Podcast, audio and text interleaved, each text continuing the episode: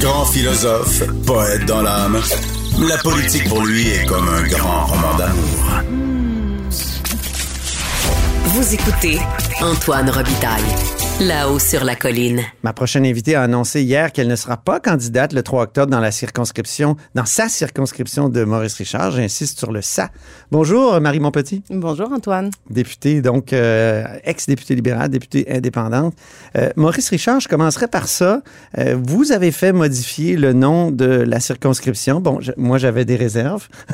Encore députée indépendante, pas ex-députée indépendante. Ah oui, c'est Encore vrai. députée Pour quelques 3 mois. octobre. pour quelques mois. Euh, donc, moi, j'étais attaché à Crémazie parce que c'est un poète, puis c'est rare au Québec. Mais en tout cas, on repartira pas le débat. On l'a déjà fait, euh, vous et moi. Mais euh, Maurice Richard, c'était vraiment un geste nationaliste de votre part. hein? Oui, c'est un, c'est un grand, c'est un geste nationaliste parce que euh, quand je suis euh, quand je suis arrivée euh, députée en 2014, j'avais euh, l'association des Braves d'Annecy qui a été euh, la- l'association de hockey qui a été fondée là ça fait quoi 70 ans maintenant, on célébrait le 60e là, quand je suis arrivée. Et qui a été cofondée entre autres par Maurice Richard, il a coaché là-dedans, ses enfants Ah étaient oui. là-dedans. Et ils étaient en démarche pour trouver une façon d'honorer le nom de Maurice Richard dans la circonscription. Parce qu'il a habité plus de 50 ans dans la circonscription de, de- dans le quartier d'Unsick. Et euh, bon, ils voulaient renommer euh, l'aréna à l'époque l'aréna Maurice Richard, mais ça portait déjà le, le- le- le nom. euh, il y avait déjà un aréna au nom de Maurice Richard. Puis j'aurais dit ben peut-être qu'on pourrait voir euh, grand et nommer la circonscription au nom de, de Maurice Richard. Et euh, en faisant certaines recherches, moi, ce qui m'avait beaucoup choqué, je dirais, c'était de, de réaliser qu'un qu'un héros, euh, un icône aussi important dans l'histoire, pas seulement du Québec, mais dans l'histoire justement des, des francophones du Québec, à quel point ça a été quelqu'un qui a incarné la fierté. Euh, il y avait six, de mémoire, six lieux au Québec dans la toponymie qui portaient le nom de Maurice Richard, dont ben, le vieil aréna qui est très, très désuet, là, qui est un aréna de patin de vitesse dans l'est de Québec. Le reste, c'est un peu euh, des trous d'eau, là, à- droite, à gauche. Je me souviens bien, il y en a un à Vaudreuil. il y a un...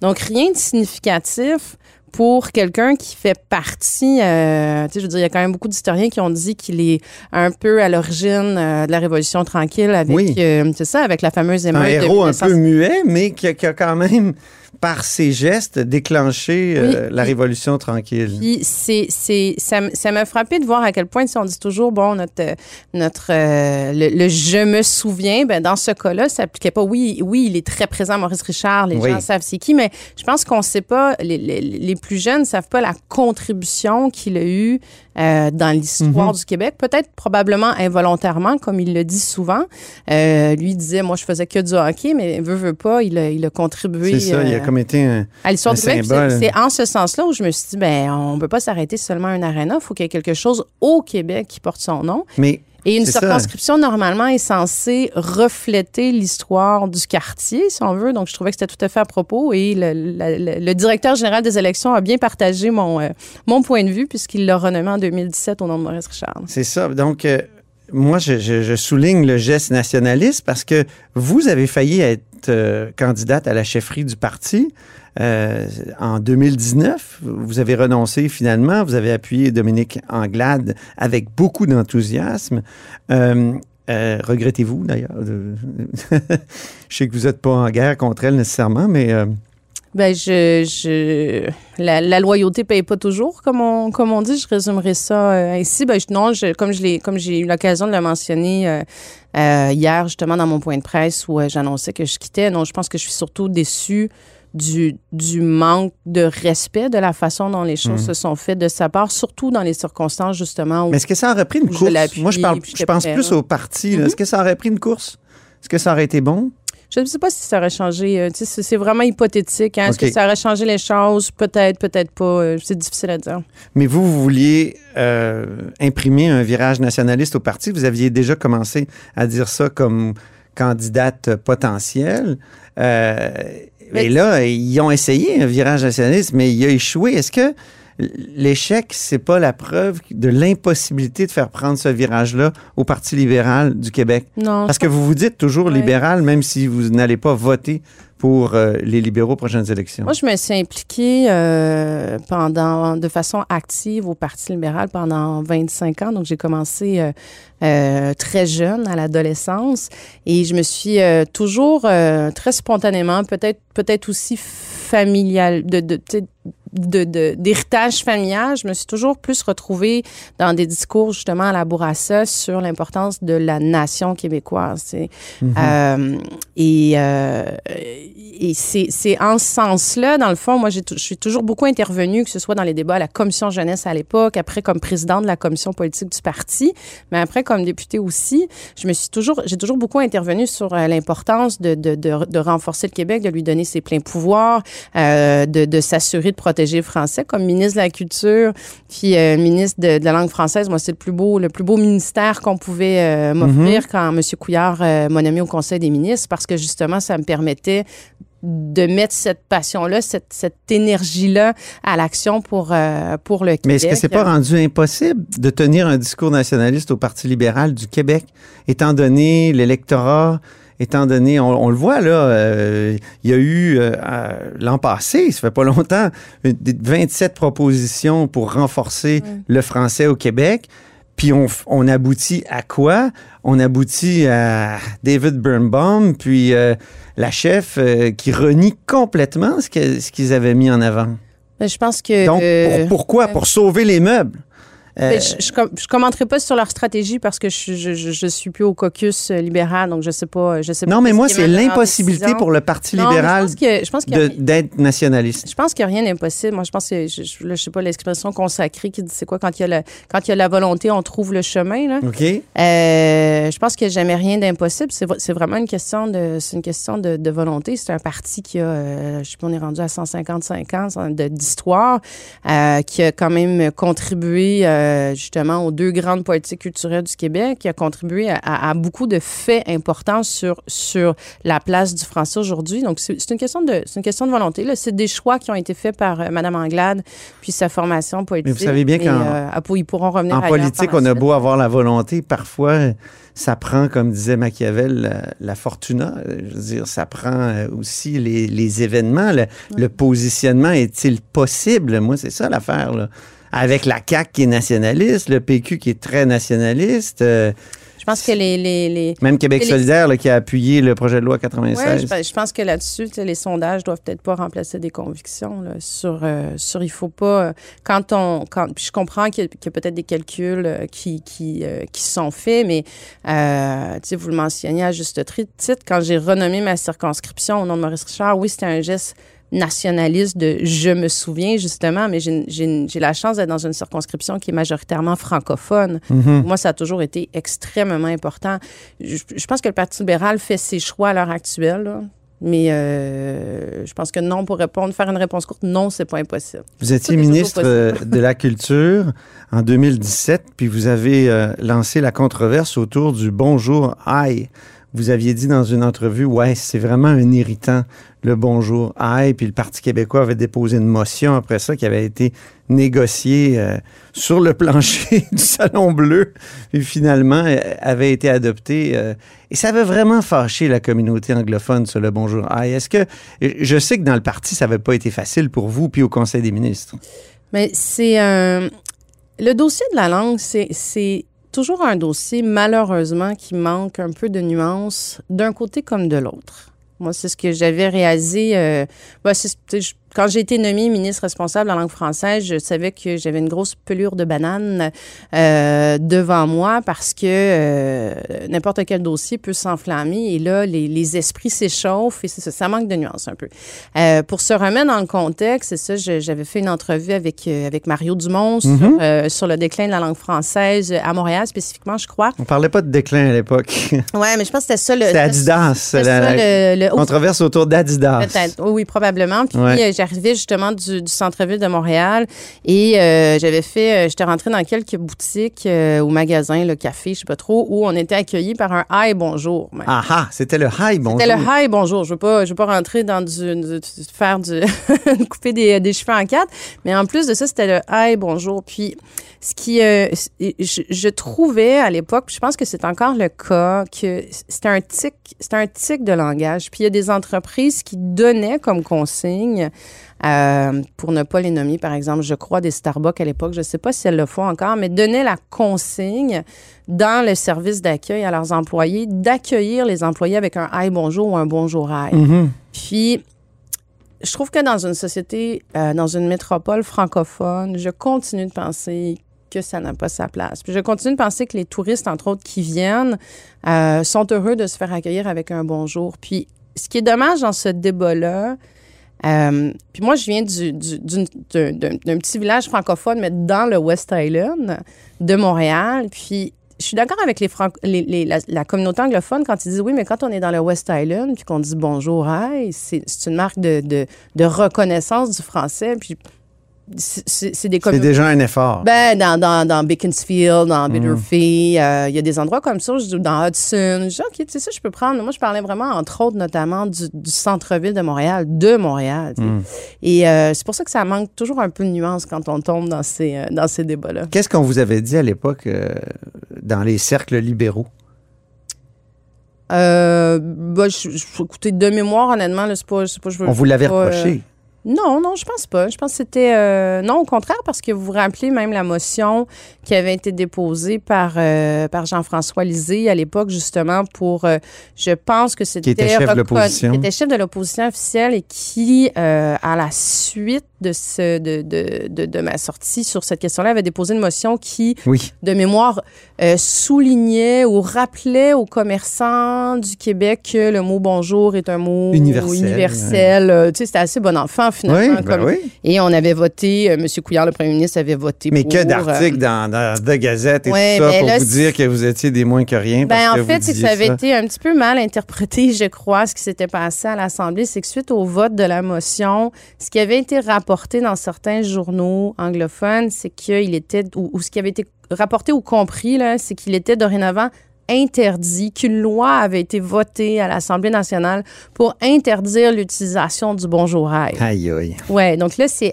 c'est c'est ça qui a mis le feu, euh, le, feu aux poudres, alors que là, il y avait, un univers, il y avait un océan qui, euh, qui séparait ce qui s'était réellement passé puis ce qui, ce qui circulait dans la communauté anglophone. C'est pour ça que je dis, malheureusement, de part et d'autre, des deux côtés, souvent, euh, ce sont des débats qui manquent de nuances. On l'a vu avec le projet de loi 96 là, dans, les, dans les derniers jours.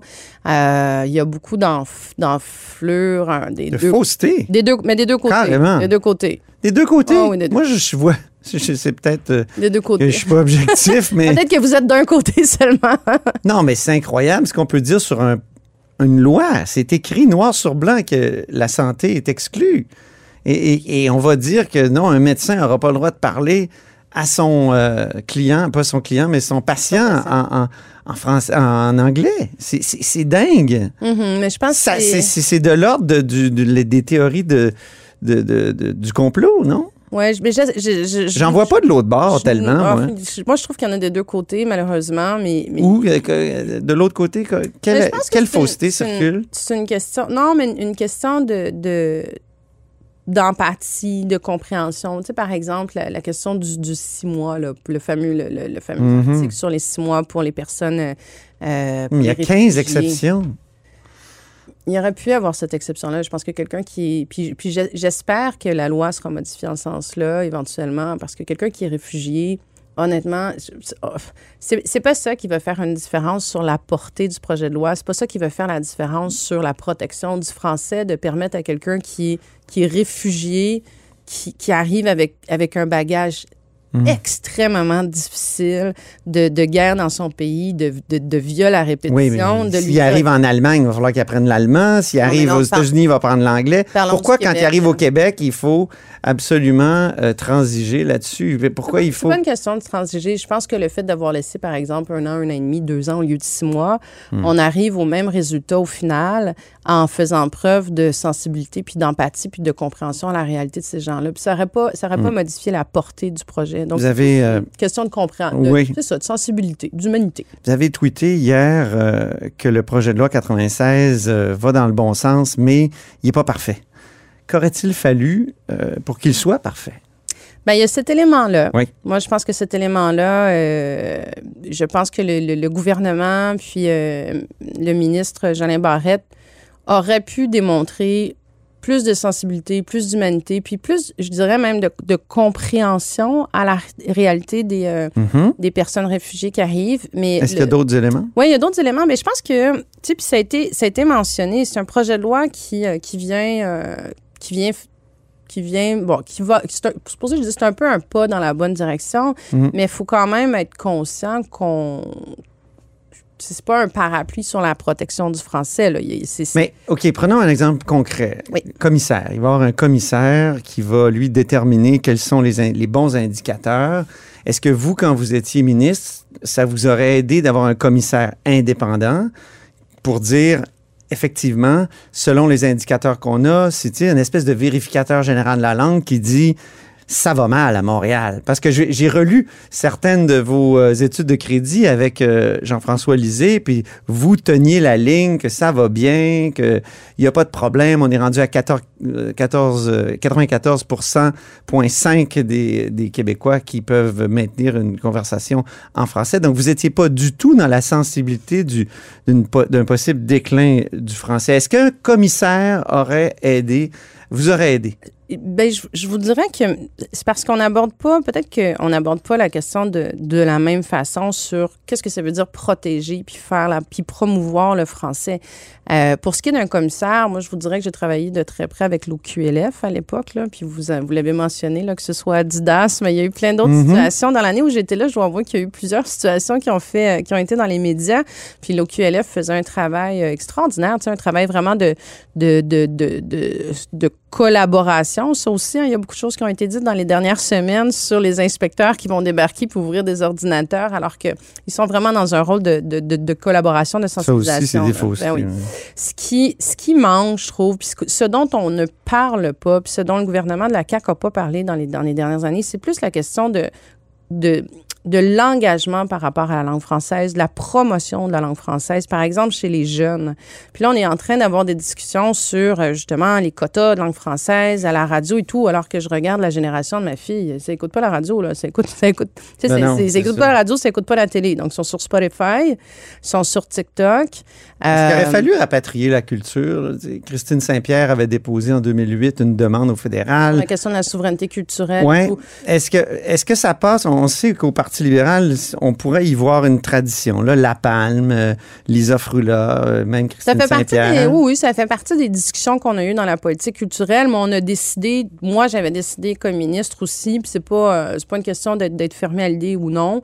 Euh, on a choisi d'autres priorités. Moi, ce qui était vraiment important pour moi, c'était justement l'amalgame de, de, de la culture. Comment on amène nos jeunes à être des consommateurs de langue française? Comment on les amène à lire du français. Moi, j'aime beaucoup ce que euh, David Goudreau, par exemple, on l'envoie dans les écoles secondaires faire du, du slam, faire de la poésie, euh, travailler avec la langue, travailler avec les mots, mais c'est cet amour-là de la langue qu'il faut développer, c'est leur faire connaître nos, euh, nos, nos chanteurs francophones, chanteuses francophones. C'est- C'est c'est tout ça, je pense, qui est occulté dans, dans ces débats qui demeurent somme toute assez administratifs. Oui. Et je trouve qu'on, on- on- c'est ça, on occulte toute la question de, on a des, on, a- on est une société, puis on est des jeunes justement qui sont baignés dans un océan euh, anglophone. euh, qui est international, mais qui est très américain aussi. Comment, comment on s'assure que ces jeunes-là Ouais, comment? Ben, ce qu'on fait? Ben, c'est pour ça que je dis le projet de loi Avez-vous 96. Oui, mais vous, euh, Ah, moi, je pense que ça passe, quoi? ça passe beaucoup par la culture. Ça passe beaucoup, beaucoup par euh, ce qui se fait à Des l'école. quotas, euh, on peut pas mettre des quotas sur Internet? Non, là? mais ce qui se fait, ce À l'école? à l'école, Ah oui. notamment. Là. C'est ça. Ça, c'est une des Faut arrêter de faire lire des romans traduits d'abord. En tout cas, moi, ça serait des romans traduits de l'anglais. Mais ça, des- ça se fait, oui, Aïe, aïe, malheureusement, ça, malheureusement. pénible. Mais je pense qu'on a des, on a, on, on a depuis longtemps, mais de plus en plus, en plus, des écrivains extraordinaires euh, Ben oui. au Québec. Puis il faut les mettre, faut les mettre en valeur. Il faut euh, justement leur faire faire des tournées dans les écoles, des choses comme ça. Deux questions en terminant. euh, Pour revenir sur votre exclusion du caucus, là, en, question, en réponse aux, aux questions à ce sujet, hier, Dominique Anglade a dit tout a été dit. Considérez-vous que tout a été dit? Il n'y a rien qui a été dit. Rien qui a été Il n'y a rien qui a été dit. Moi, je, je, je, j'ai eu l'occasion de le dire hier, mais j'ai eu l'occasion de le dire à quelques reprises. J'ai, j'ai tout appris dans les médias. Euh, je n'ai jamais été rencontrée ni par elle, ni par son cabinet. Ils m'ont pas retourné mes appels. J'ai fait une Mais demande vous voulez pas d'enquête, poursuivre non plus. Ben écoutez, ça remplacera pas ce qui s'est passé. La- L'argent remplacera pas ce qui s'est passé, mais est-ce que tout a été dit? Il n'y a rien qui a été dit. Euh, vous avez étudié en musique. Est-ce qu'elle vous a aidé à passer au travers votre période difficile, la musique? Euh, je vous dirais que c'est plus mon entourage. La, ben, la musique, fait, oui, oui, indirectement, mais la, la musique, ça fait partie de ma vie. Euh, bonne humeur, pas de bonne humeur, euh, triste, heureuse, c'est quelque chose qui m'accompagne énormément, énormément. Puis justement, on a des bons. Qu'est-ce que vous jouez quand... Est-ce que vous jouez? euh? Ouais, je joue encore beaucoup de piano euh, quand j'ai euh, le temps d'en faire. Moi, je, je suis une, je suis une amoureuse de Chopin. Au piano, j'aime beaucoup, mais euh, euh, Strelitzky aussi, qui est extraordinaire, qui, je crois d'ailleurs, va sortir un de là, si c'est pas fait, va sortir un, un autre album. Et moi, j'ai ses partitions de son premier album. J'aime beaucoup, beaucoup ça. C'est très mélancolique, mais c'est très sympathique. Mais non, au-delà de la musique, je vous dirais que dans une épreuve comme ça, c'est de réaliser à quel point les gens sur qui on a toujours compté sont toujours là. Tu sais, on dit toujours dans les épreuves difficiles, c'est là qu'on évalue si, euh, On a des vrais si amis. on a des vrais amis. Mais moi, je peux vous dire que j'ai beaucoup de vrais amis qui ont été là à toute heure du jour et euh, à tout moment et qui sont encore là et qui, euh, qui m'ont aidé à passer à travers ça. Ben, merci beaucoup, Marie Monpetit. Merci à vous, Antoine. Marie Monpetit est députée indépendante de Maurice Richard. Et c'est ainsi que se termine La Haut sur la Colline en ce mercredi. Merci beaucoup d'avoir été des nôtres. N'hésitez surtout pas à diffuser vos segments préférés sur vos réseaux. Ça, c'est la fonction partage. Ça aide l'émission à se faire connaître. Et je vous dis à demain.